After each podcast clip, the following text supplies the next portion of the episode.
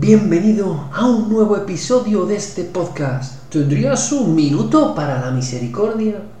La frase de hoy procede del diario de Santa Faustina.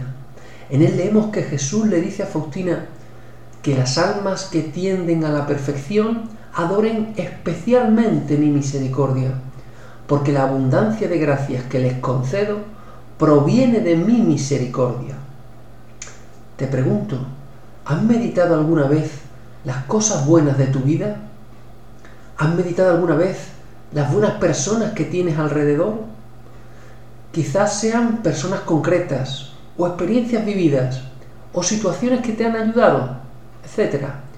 Trata hoy de reconocer en tu vida todo lo bueno que has recibido y acude agradecido al Señor de la Misericordia, al que nadie puede ganar en bondad y en generosidad Hoy se trata de cultivar una profunda conciencia de agradecimiento que se consigue por la vía de la humildad, quitándonos las gafas del orgullo y contemplando los regalos que recibes todos los días de tu vida.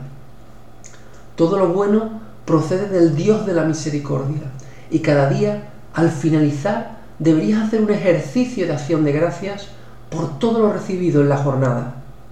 Independientemente de donde te encuentres en el camino de seguimiento cristiano, más lejos o más cerca de Jesús.